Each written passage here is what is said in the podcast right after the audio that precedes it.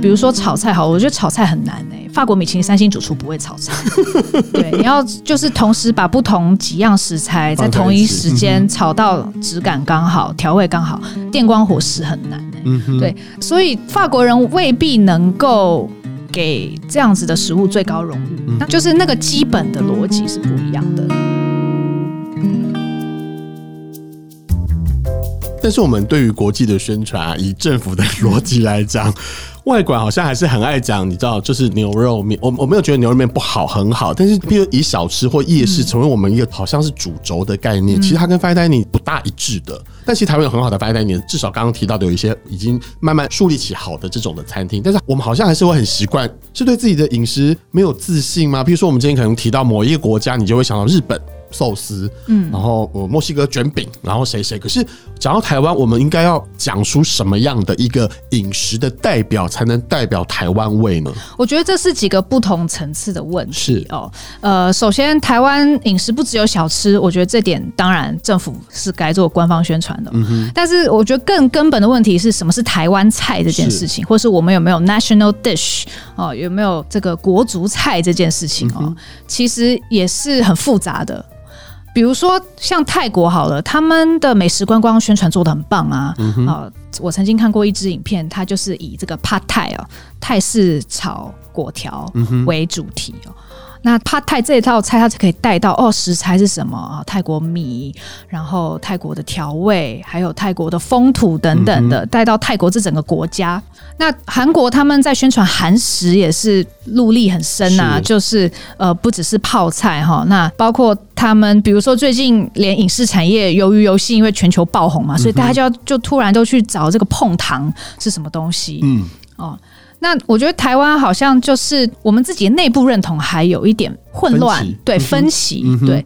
那到底什么菜可以代表台湾呢？哦，呃，你今天会讲客家小炒吗？嗯，你会讲牛肉面吗？你去讲牛肉面、珍珠奶茶、小笼包。就好像都可以啦，但是你你好像大概讲了十样二十样之后还没有共识，是对，都可以都可以，没有一个主要的那个饮食的东西这样子。对对对，那那所以我就觉得其实是我们对于自己的认同是什么？嗯哼，对。那我这几年对于台湾味的很多讨论哦，其实我觉得也是聚焦在这件事情上面，而且真的是因为我们不够有自信，我觉得我们已经做的很好了，可是常常还是会有一点。呃，会又绕回去，你知道吗？对，就是到底那到底什么是台湾，对不对？我们我们有受到这么多文化的影响，然后我们有不同的族群哦，那到底有怎么样可以有一个统一的形象？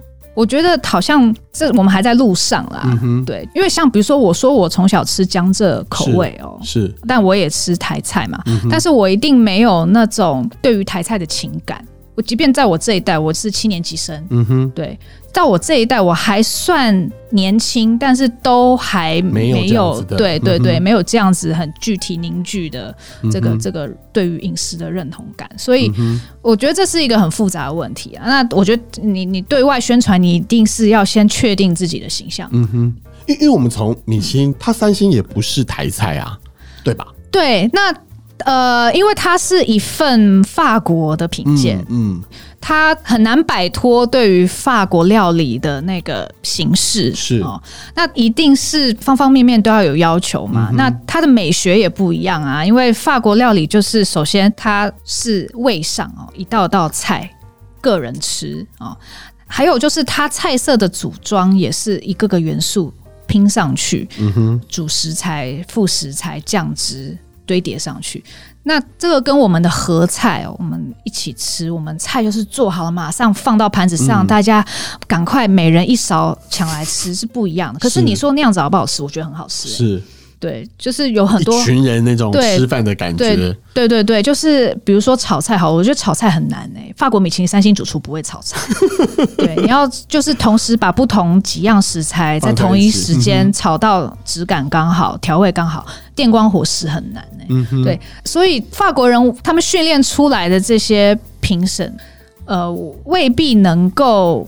给这样子的食物最高荣誉，嗯、那当然还是有三星的中菜餐厅，但是就是那个基本的逻辑是不一样的，所以很多人会说，那我们不能有自己的饮食评鉴吗。嗯，嗯嗯。但是 这就又是另外一个很复杂的问题，是。就是我们有没有一个评鉴食物的标准？是。对，我们要从头去建立，然后还要有话语权。我觉得我们现在也没有那个论述的话语权。嗯。嗯对，所以米其林来台湾呢，一方面当然是让我们知道这种很有传统的权威的国际餐饮标准是什么。嗯，然后我觉得台湾餐饮业者有一些是有意识去改善，嗯，并且也活络了我们的餐饮市场，因为会有人看准这个商机。那另一方面也是在提醒我们说，那到底我们自己的饮食标准是什么呢？我觉得现在就很赌气的说啊，我们不要米其林，我们要自己的餐饮评鉴，那也太幼稚了，嗯、就太 太天真了。但好像台湾人就是会朝这个路线走。对对对对，但我我非常明白，因为每一年米其林发布，每一年到新的地方，它都会有一些争议。是。那但是我觉得我们在学习米其林好的地方，同时也要明白它运作的机制。就像我们也去明白世界五十家餐厅运作的机制，然后理解他们的差异，嗯，然后再去去理解说为什么他们做出这样的品鉴结果，然后再回头看说，那我们自己的饮食是在哪个状态？嗯，就是我觉得这种，就是因为你常常要站在一个他者的角度，你回头看自己，你才比较认识自己。嗯。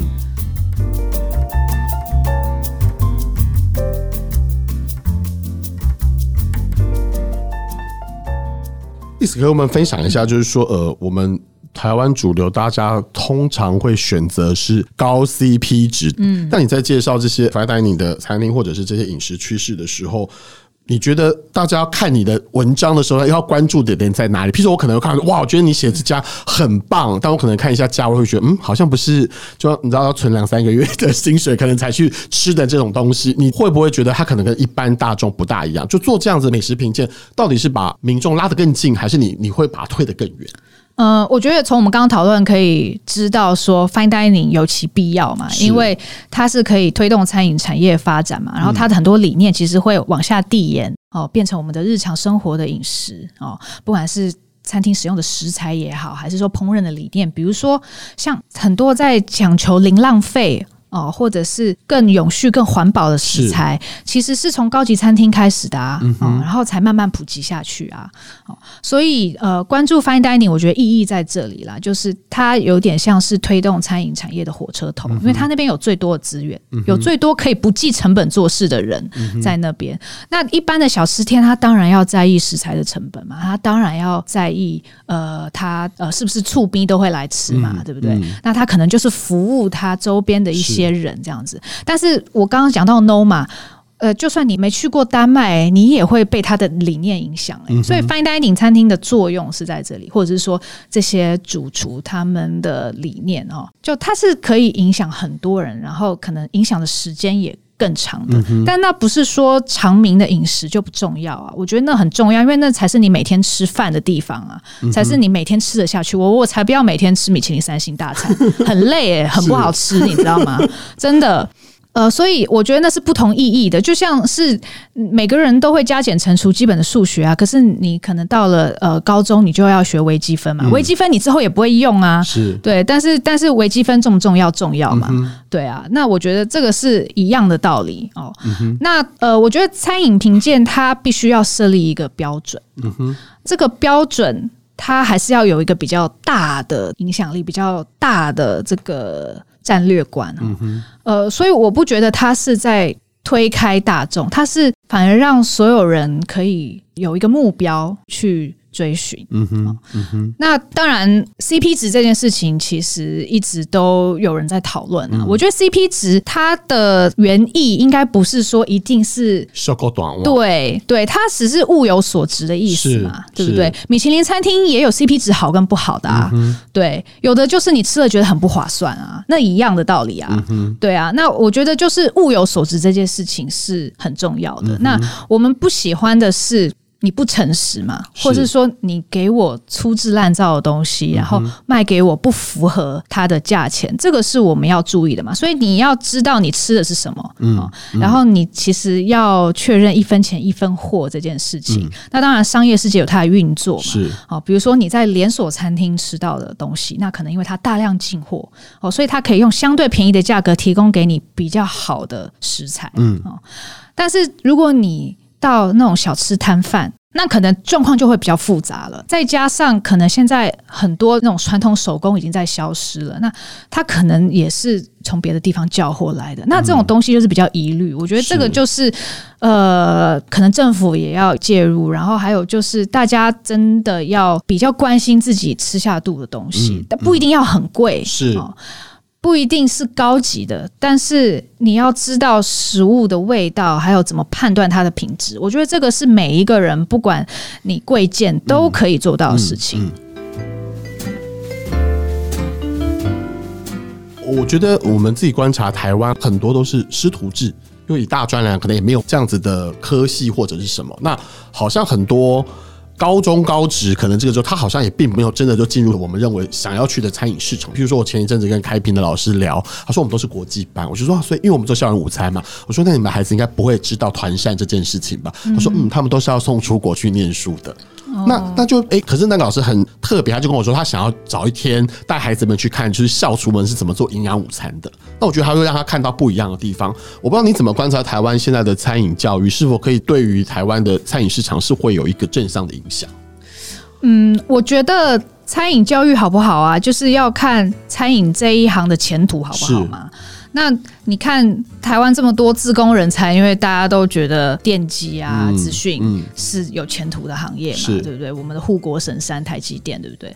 那餐饮业，我觉得相对来说一直以来是比较辛苦的。嗯，这几年有改变，就是有一些所谓的台湾之光啊，当然也有这个在餐饮上面成功的一些代表啊。嗯，但是。有没有足够的这个成功的典范，可以让年轻的孩子心生向往，是一个很大的重点。是，我觉得其实西餐现在已经有了，就西餐你可以很明确指出那些米其林星级主厨啊，哦，可能很多人马上会想到江振成啊，或者陈兰书啊等等的哦。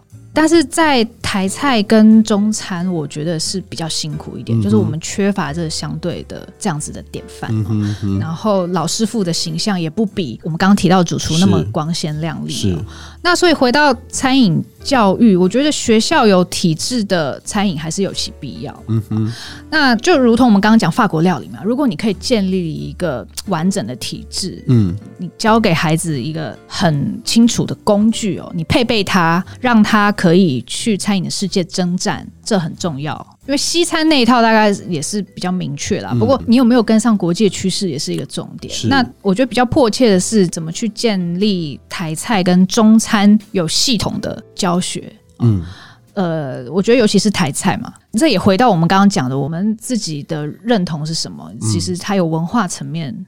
的考量啊，那到底是什么？我们可不可以把它梳理出来，然后交给想要专业从事这一行的年轻人？那我觉得他才会有比较健全的发展。嗯哼。那当然，师徒制是一直都是厨师入行的一个方法。你算没念过餐饮学校，你去跟一个师傅哦，在餐厅里面工作，你也有出人头地的可能。其实现在台湾也有一些餐厅的主厨是这样子的。嗯哼。那两种途径呢？没有谁对谁错，是但是可能学校会比较快一点，就是他在短时间内有系统的告诉你这个知识，嗯哼，对。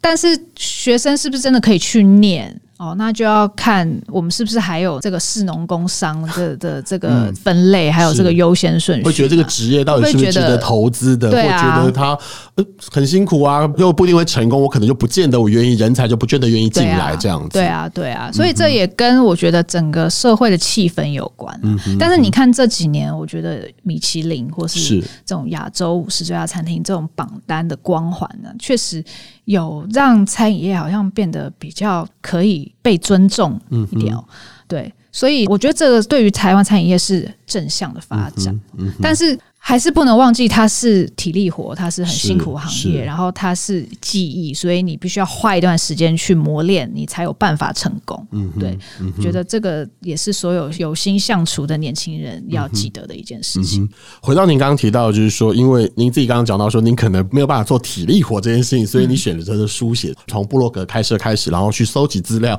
采访。我觉得每次评鉴还是必须要对自己诚实来做这件事情。嗯、那对于想要做这样的朋友们，你自己有什么样的建议吗？嗯，嗯我觉得是要多方的体验，然后还有阅读哦。所谓的评论，其实任何一种评论都是一样，你是要能够去批判嘛。你是要很有自己的观点的，嗯、那那些观点怎么来？你当然可以看别人怎么说，但是你看多了，你也会形成自己的见解。是，然后你需要有一些知识去支撑它哦，然后你还要有实地的经验呢。有有的时候以美食来说，你没吃过，你可能就没办法说什么。嗯，嗯，所以它是一个实地体验跟你的阅读还有知识研究的结合，去看一些美食名著。比如说，法国的第一代美食家叫做布西亚萨瓦兰哦，他的书叫做《味觉生理学》，台湾翻好像有中文版翻成《美味饗宴》之类。你看，他是两百年前写的书，但是现在台湾出版社还会帮他出中文版，还是适用到现在，对，还适用到现在。那我我觉得，如果真的有志于想要从事这个非常狭窄的行业的话呢，其实。呃，我我的目标会那样设定，就是我会希望他是可以论述的，嗯、你你是有论述能力。然后其实呢，虽然现在是 YouTube 当道的时代，影像很重要，但是我觉得写作还是一个关键，就是你的文字还是一个很重要的表达能力。嗯、那当然。呃，演讲口说它也是一种能力，那但是它就是要能论述嘛，是对不对？你你你必须要能够把你的这些见解组织起来，你一定要看得够多，吃得够多，你才有办法有这个能力。所以其实它是一辈子的修业啊。嗯哼，嗯哼，对我来说，嗯，梦想这件事情，其实我们基金会主要推动还是营养午餐这件事情嘛。我想要问例子，就是说。家长啊，他在日常生活中要怎么样引领孩子去吃到真的美味的食物，或者他们要怎么样去学习，而不是。反正塞给我，我很喜欢吃东西，我就一直吃这个东西。那你有什么建议？就是说，家长们，譬如日常生活中怎么跟孩子来沟通，让他们更了解过各种不同食物的美味吗？呃，我还没有养过孩子哦，但我看我身边一些对吃比较讲究的朋友养孩子哦，是真的家长可能要自己身体力行哦，就是你给你孩子吃什么，是你自己要用心准备的，你要注意的。比如说，像我就有一个，其实也是知名的美食作家的太太哈，她女儿的这个呃，那个叫什么离乳石吗？嗯，就是是那种不同颜色的、不同食材的 那种泥，你知道吗？然后。就是用很好的食材，然后花功夫分门别类去做它。嗯嗯、什么有紫色的芋头啊，嗯、然后那个红色的胡萝卜啦，还有绿色的菠菜等等的。嗯、对，嗯、那还有，我觉得大人吃什么，其实当他都可以消化，你不妨也给他吃嘛，嗯、你去让他理解那个味道。嗯、像我就有朋友的小孩，哇，从小就很爱吃伊比利火腿，对啊，然后巧克力他不吃七七乳加巧克力，嗯、因为他吃过真正的冰土巴尔巧克力，嗯、他觉得那比较好吃。好，对，就是，但这是比较夸张的例子啊。可是我觉得孩子的舌头是非常敏锐的，他没有经过我们我们社会污染，他可以分辨什么是好吃，什么不好吃，因为那是其实很基本的生理。是，然后好吃是有一定的这个规则啊，就是。甜味给你热量，你会想要；然后鲜味会让你感觉美味嘛，对不对？然后咸甜的对比，对不对？或是有点酸去平衡油腻等等的，我觉得这些规则都在的。然后小孩子是吃得出来的，嗯哼，对。所以我觉得是父母自己就是真的要花点心思啊，不是说你想要他怎么样，他就好像你不做出贡献，他就能够学习到那样的能力，或是品尝到那个部分。对啊，还是得要由父母自己身体力行来做这件事情。好，那最后想要请 Liz 帮我们分享一下。你对于台湾饮食文化，就你自己在持续书写跟国际趋势的部分，你自己有没有什么想实现的梦想？嗯，我希望可以对台湾的饮食自己能够有一个比较清楚的论述吧。嗯、我觉得自己也还在梳理之中。对，嗯、然后我觉得这个是随着时间发展，我们的震惊情势都在改变，嗯、所以呃，我觉得好像是在见证历史的感觉。是，但是确实呃，我会希望能够更认识我们的过去，还有我们的饮食文化到底为什么会交织成为现在的样子。嗯哼，然后当然也希望可以展望未来啦。那其实一直以来都是有点像是透过国外来看台湾。我们刚刚讲米其林啊，嗯、亚洲五十家餐厅、嗯嗯、是对。那在这个比较基础上，就是一直都好像很能触发我思考。那但是对于台湾在地，我我觉得台湾其实也蛮复杂的。嗯，哦，就是不知道有没有这个机会可以再深入去理解台湾各个地方。嗯哼，嗯。我很好奇啊，就是这十年来啊，你有没有曾经觉得说啊，我回去当律师好？没有哎、欸，完全没有哎、欸，所以就，就还蛮任性的。对，因为在二零一九年讲说这件事情，你出书的时候会觉得说是持续想要走的嘛。嗯、那现在二零一二年，你自己在这个时间点看自己，还是会往这条路去走吗？对，那就是我有没有办法，就是用我对于美食的热情经营一个公司，然后。真的把美食家变成一份工作，这个是我正在努力的。嗯哼，好啊，今天非常谢谢丽丝来到我们的梦想实验室，那也期待她的美食家这条路能够越走越顺。然后我真的也很期待，就是说台湾味这件事情可以怎么样被大家认同跟定义，嗯、那大家也可以对自己的饮食文化更有自信。好，那非常谢谢丽丝来到节目中，我们下次见喽，拜拜。谢谢，拜拜。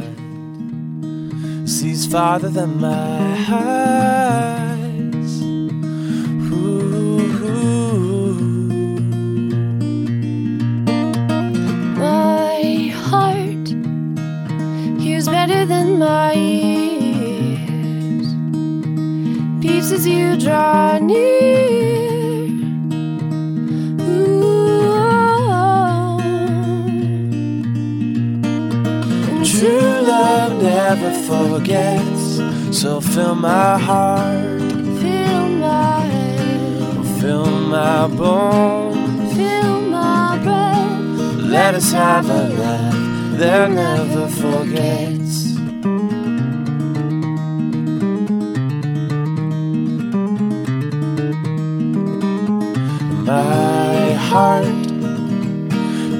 Deeper than my mind, sees farther than my eyes.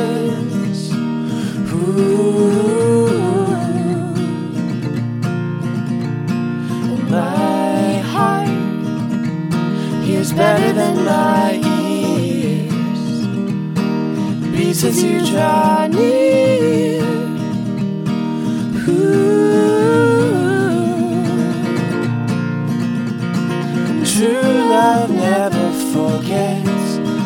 Fill my heart, fill my head, fill my bones, fill my breath. Let us have a love that never forgets.